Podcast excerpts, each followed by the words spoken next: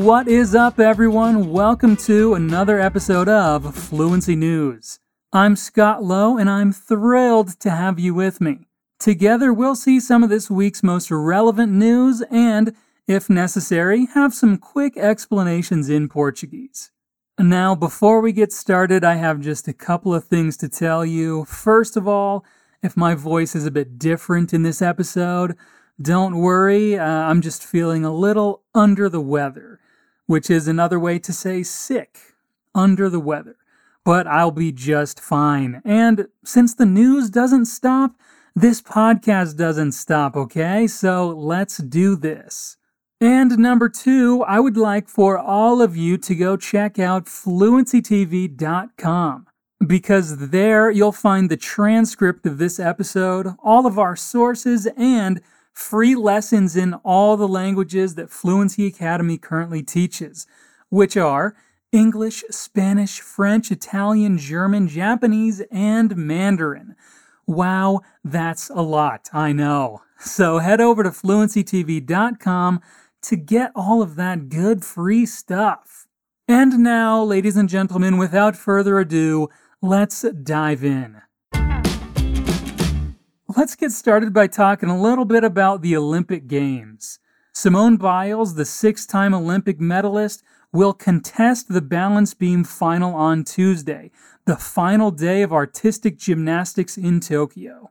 She announced on Monday that she and her teammate will take their places in the final. The tweet read, We are so excited to confirm that you will see two U.S. athletes in the balance beam final tomorrow.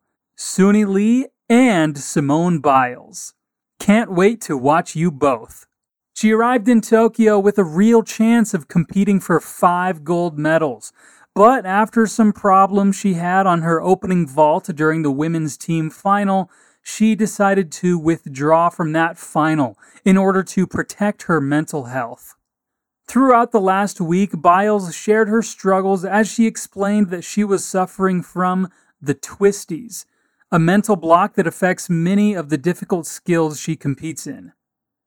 She also mentioned that previous mental blocks have only affected her on vault and floor routines, yet this time they have affected her on all events.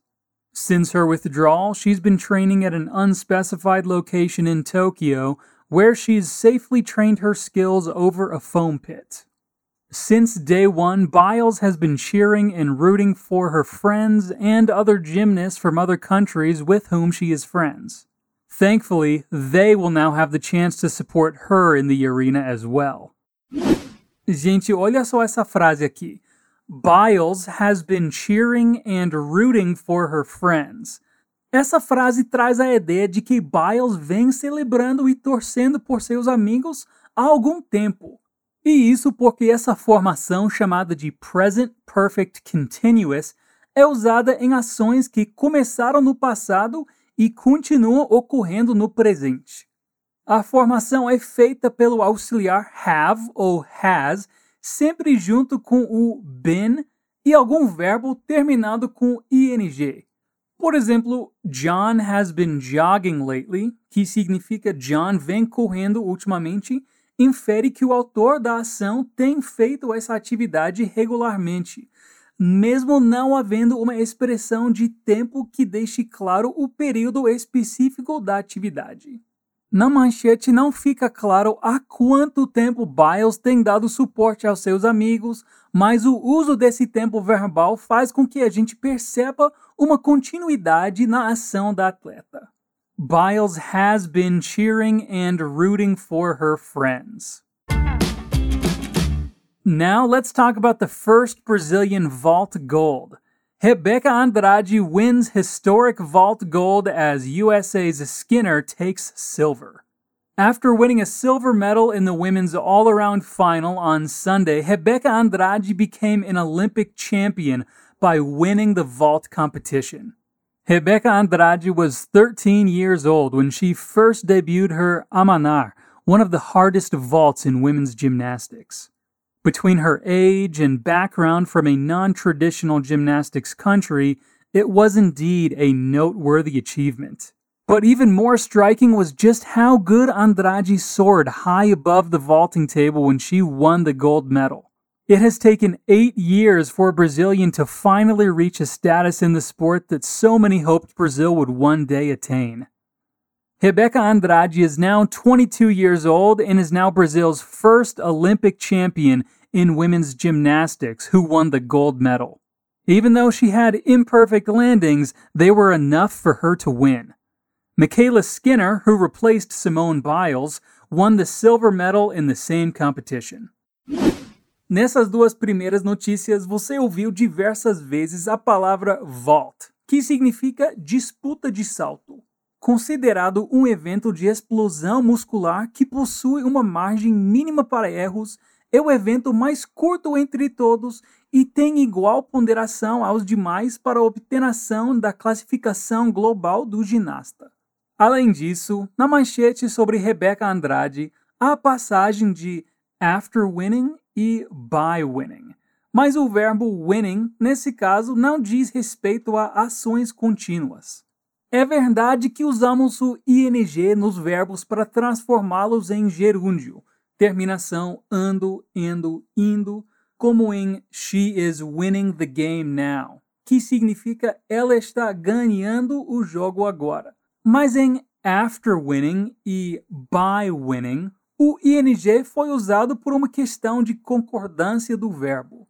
Sempre que um verbo for seguido por uma preposição, usamos o ing para conjugá-los no infinitivo, terminação de ar, er, ir, como em I've got to clean my room before making dinner, que significa eu tenho que arrumar meu quarto antes de fazer a janta. Sendo assim, after winning e by winning não significam depois ganhando e por ganhando, mas sim depois de ganhar e por ganhar, respectivamente. Now, let's talk about music. The annual four day music festival held in Grant Park in Chicago, Lollapalooza, attracted huge crowds over the weekend. But the music festival canceled the rapper DaBaby performance, originally scheduled for last Sunday afternoon, by saying that the festival was founded on diversity, inclusivity, respect, and love. And with that in mind, DaBaby will no longer be performing at Grant Park tonight. The rapper came under fire for homophobic comments during a performance in Florida last week. Artists including Elton John, Demi Lovato, Madonna, and Dua Lipa, who has collaborated with DaBaby, led condemnation. His homophobic and HIV mistruths have led many to now see him from a different point of view. He claimed in an online video to have acted in self defense after a gun was pulled on him, and the state ultimately dropped charges against the rapper for carrying a concealed weapon. Na notícia anterior, a expressão to come under fire, que significa ser criticado. Essa expressão é muito utilizada em contextos mais políticos onde alguém é criticado por não seguir alguma regra ou por não respeitar as diversidades culturais. Geralmente, essa expressão é usada em contextos mais morais e éticos, como em The company has come under fire for using child labor que significa a empresa foi criticada por usar trabalho infantil. Como DaBaby fez comentários homofóbicos, a expressão to come under fire é usada para intensificar a crítica voltada ao rapper. But let's switch the topic now because I've got a question for you. What do you think of tattoos? A recent study on tattoos says about 20% of adults in the UK now have at least one tattoo, and that proportion is likely to grow. Professor Viren Swami, psychologist at Anglia Ruskin University who studies body image, thinks that superficial explanations are highly unlikely. Given their permanence and the pain that's involved and the planning that goes into getting a tattoo, it's very difficult to conceptualize tattooing as a fashion accessory, he says. In his opinion, it is far more interesting to examine the ways that people use body art for self realization, as artistic endeavors that are expressions of identity, body ownership, and personal growth. Swami explains that one of the biggest reasons why people get tattoos is because they see it as a means of holding loved ones close after death.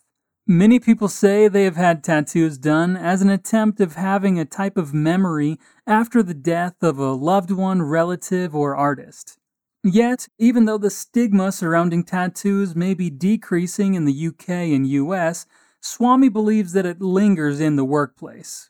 I know of organizations that still ask their employees to hide them, he says, and you have a whole market of makeup that's designed to cover up tattoos.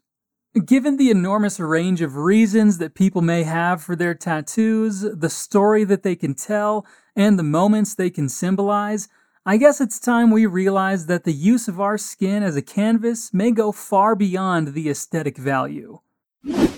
Você sabia que a preposição on tem diversos significados? Acredito que você já viu aquela famosa frase The book is on the table. Nessa frase, por exemplo, o uso da preposição on traz a ideia de localização. Essa preposição pode ser usada sempre que quisermos falar em cima de ou sobre, como em My cat is on my bed. Meu gato está em cima da minha cama. Porém, dentre os vários usos dessa preposição, on pode também significar sobre, como na frase da notícia acima. A recent study on tattoos, que significa um estudo recente sobre tatuagens. Então, sobre literalmente em cima e também sobre, tipo, a respeito de tatuagens. Nos dois casos, a preposição on serve como sobre. Podemos usar a preposição about no sentido de sobre também. Então, tanto a recent study on tattoos quanto a recent study about tattoos têm o mesmo significado, um estudo sobre tatuagens. Outras frases que usam on no sentido de sobre são an article on microbiology, um artigo sobre microbiologia, a book on literature, um livro sobre literatura. E A Quiz on Sports, um quiz sobre esportes. E aí, você conhecia esse uso? And this is the end of this week's episode. We will, of course, be back next week with more relevant stories and with updates to anything we've covered before. E se você quer se tornar fluente em inglês, espanhol, francês, italiano, alemão, japonês ou até em mandarim com o apoio dos professores da Fluency Academy, então se liga! Olha, todas as turmas já estão lotadas agora, mas tem um jeito de você ser avisado quando uma nova for abrir. E é super fácil. Se inscreve na nossa lista de espera. Colocando o seu nome na lista, você tem mais chance de garantir a sua vaga nas próximas turmas para estudar com os melhores professores do mundo. E é 100% de graça e é rapidinho de se inscrever. Basta você apertar no link na descrição desse episódio. And remember, there's a new episode of Fluency News every week, and we'll see you soon. Peace out.